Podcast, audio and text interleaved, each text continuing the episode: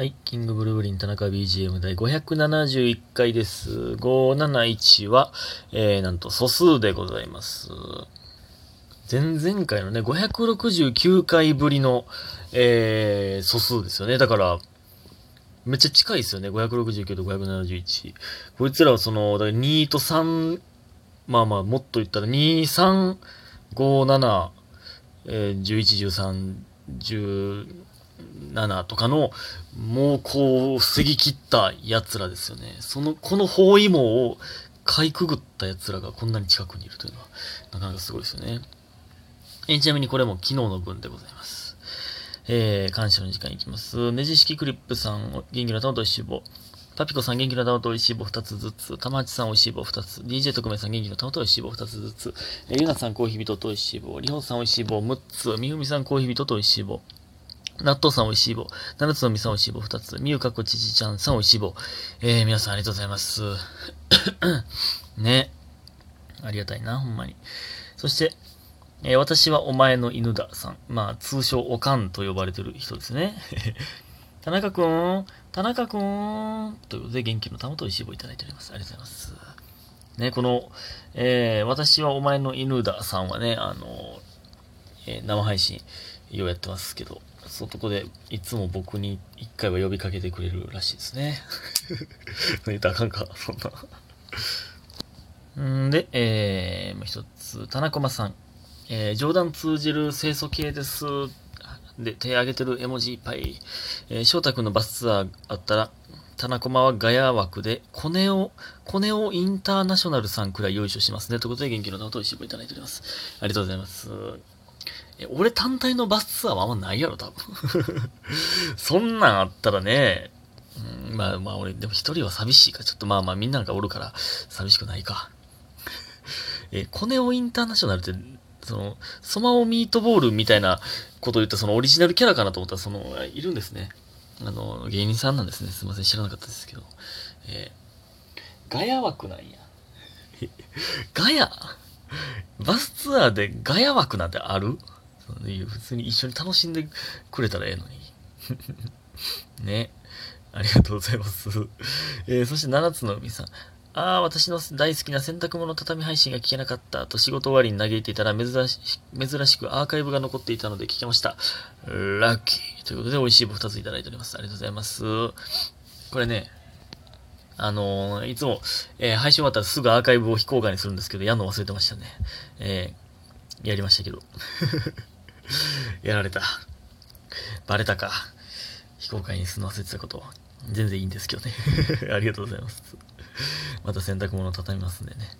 えーでね、今日はね、ちょっと昨日の夜がね、まああんまり、えー何もできんかったというかめっちゃすぐ寝ちゃったんで、あの、今日、奇跡的に6時過ぎに起きて、6時半ぐらいにマクドに行けたんですよ。朝活。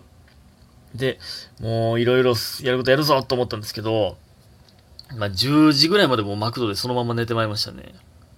ほんまにやばい。全然寝転がってるわけじゃないですよ。座ったまま寝て起きてを繰り返し続けて10時ぐらいまで、えー行きましたね。そっからもうあかんあかんあかんと思って、ちょっと動こうと思って、えー劇場に移動しましてね。そっからは寝なかったんですけども。うーん、ちょっと最近の田中は絶不調でございます。マジで。マジで絶不調。ほんまに。えー、ほんまね。うん、なんとか調子を上げていきたいですけど。えー、で、その後、12時集合だったんですけど、村上は、えー2時過ぎに来ましたね。えー、ないいんですけどね。えー、ちょっとね、頑張っていかないといけませんよ、ほんまに。で、あと全然関係ないんですけど、昨日なんか、えっ、と、家で大樹とね、えー、喋ってて、あのー、あれ、なんか、え、敬老の日が20、えー、何ぼやった ?23? やったんですかね？最近の祝日。で、それ知らなくて、えーなんかちゃんと、えーじいちゃんばあちゃんにちゃんと言いや、みたいな。大事、ほんまに、あの敬老の日とか母の日、父の日とかの時にちゃんと電話して、ちゃんと日頃の感謝を伝えるんですよ、大事は。それがほんまになんか素敵やなと思って。で、まあ僕、うんそんな照れてようできないんですよね。でも、なんか、毎年、大晦日には母方のばあちゃん家に行って、えー、1日には父方のばあちゃん家に行くという、えー、行事があったんですけど、もうカウントダウンライブがね、もうずっとありますから、行けなかったんですよ。だからもう母方のばあちゃんの方にはね、ちょっとなかなか会えてなかったんですよね。で、えー、去年はね、カウントダウンライブなかったんですけど、まあそのコロナのあれでもうちょっとばあちゃんち行くのやめようかってなったんで、えー、結局行けず。で、まあまあ、たまに、その遭遇、遭遇というか実家帰った時とかになんか、まあ遭遇したりすることありますけど、まあめったにないから、ちょっとね、いや、電話とかでもいいから、ちょっと声聞きたいですね。ちょっと喋りたいですよね。ほんまに。それでね、もうそういう話しとったんですけど、で、大樹の兄ちゃんもね、子供生まれて、えー、だから、大樹のお母さんからしたら、大樹のお母さん、大樹の親からしたら、孫。じいちゃんばあちゃんからしたら、ひ孫。が生まれてるという。これ、ほんまにすごくないですか？普通に考えて。そのやっぱ、もう、ね、僕はまあ長男ですけど、ね、まあまだ兄弟誰も結婚してませんけど、やっぱ親に孫の顔絶対見せなあかんなと。で、じいちゃんばあちゃんにもひ孫の顔見せてあげたいなってめっちゃ思いますね。マジで。マジで思うな。その大樹のね、兄ちゃんの、なんか映像、動画がね、あの、大事の兄ちゃんが大事に送ってる動画を、えー、見せてもらったんですけど、もうほんまに自分の子供をめっちゃ可愛がってる。えー、えー、えー、えー、みたいな。なんか、あるじゃないですか。で、子供が喜ぶみたいな。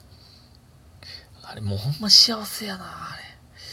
あれは幸せやで、ほんまに。で、えー、だからその子娘なんですよね。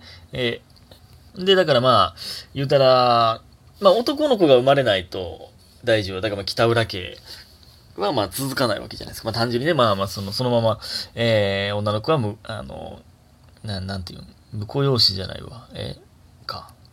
えうん。だからまあ向こうに行くじゃないですか。えー、だから、名字が、ね、まあまあ逆も全然ありますけどね、今はね。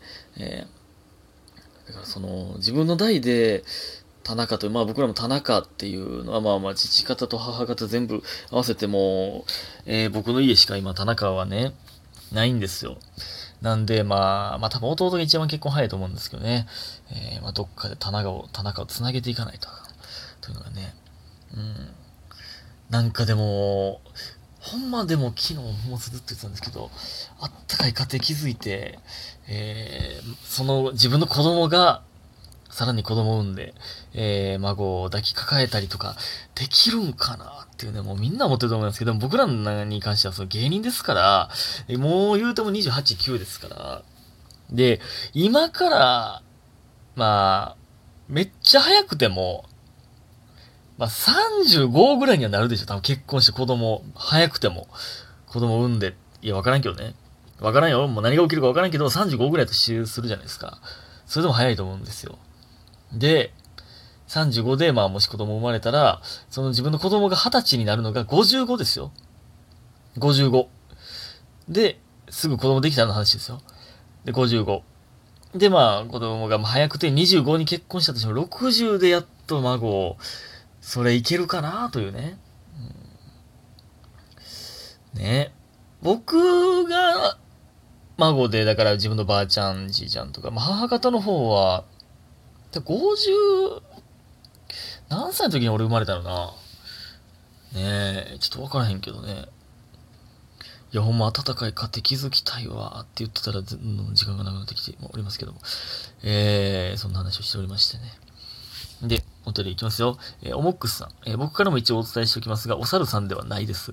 でもお猿さんとは似ているところがあるなと思いました。マッチングアプリに課金せず見ているだけの男性、僕の友達にもいるので、全然おかしなことではないですよ。ということで、美味しい棒いただいております。ありがとうございます。ね。違いました。えー、両方から違うよという声をいただきました。でもやっぱりね、なんか似てるとこあるなと思ってましたよ。なんか、うん。まあでもそういう男性が聞いてきてくれて、まだなんかやっぱり、えー、僕にも多分ね、似たような匂いのする方が集まってくれてるんかなというのもありますよね。そういう、そこで、また一つ新しいお便りが。え、山本洋二さん。えー、田中さんいつも楽しく拝聴しておりますが、初めてメールさせていただきます。これほんま？これオモックスさんかお猿さんではないですよね。もし全然ちゃうかったら山本洋二さんには申し訳ないんですけど。もう、もうその、名前、変え、変えといてや。ややこしいから。もう、新しい山本洋二さんだと思って読みますよ。えー、初めてメールさせていただきます。ありがとうございます、本当に。うん。えー、初めての方もね、どしどし送ってください、ぜひともね。えー、で、うなぎの美味しい季節になってきましたが、田中さんはうなぎはお好きでしょうか？めっちゃくちゃ好きです、うなぎ。あの子はあんまり好きじゃないんですけどね。えー、私は本日彼女とうなぎ定食を食べました。彼女おるってことは、奥さんも、お猿さんもちゃうか。いや、わからん。実はできてるかもしれんし。えー、で、うなぎ定食を食べました。え味は、味自体は満足できるものだったんですが、料金が1人4000だったことにどうしても納得できますね。まあ、うなぎ高いよね。うん。魚の一部を焼いたものと、えー、米で、お米でなぜ4000になるのでしょうか。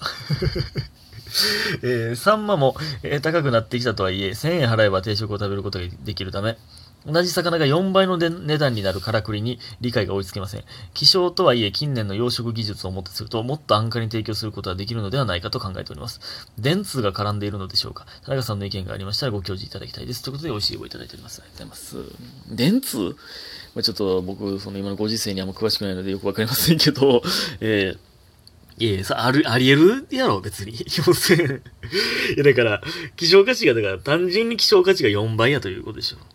その、肉の、ね、その、肉の量、食べれる部分の量とか、えー、育てやすさとか、いろいろ加味して価値が4倍なんでしょ。それありますって。それやったら、まあまあ、まあまあ、高いなと思うのは、まあ、同じ魚なのに高いなの気持ちはめちゃくちゃわかるんですけど、それで言ったら、ツバメの数に高い金払ってるのはほんまにもう騙されてますよ、絶対。誰、天才ちゃうか？ツバメの巣食えるやん。もう、高級料理ってことにしようってしだしたやつ、天才ちゃうかなと思いますけどね。うん。ということで、皆さんありがとうございました。はい、寝てください。おやすみ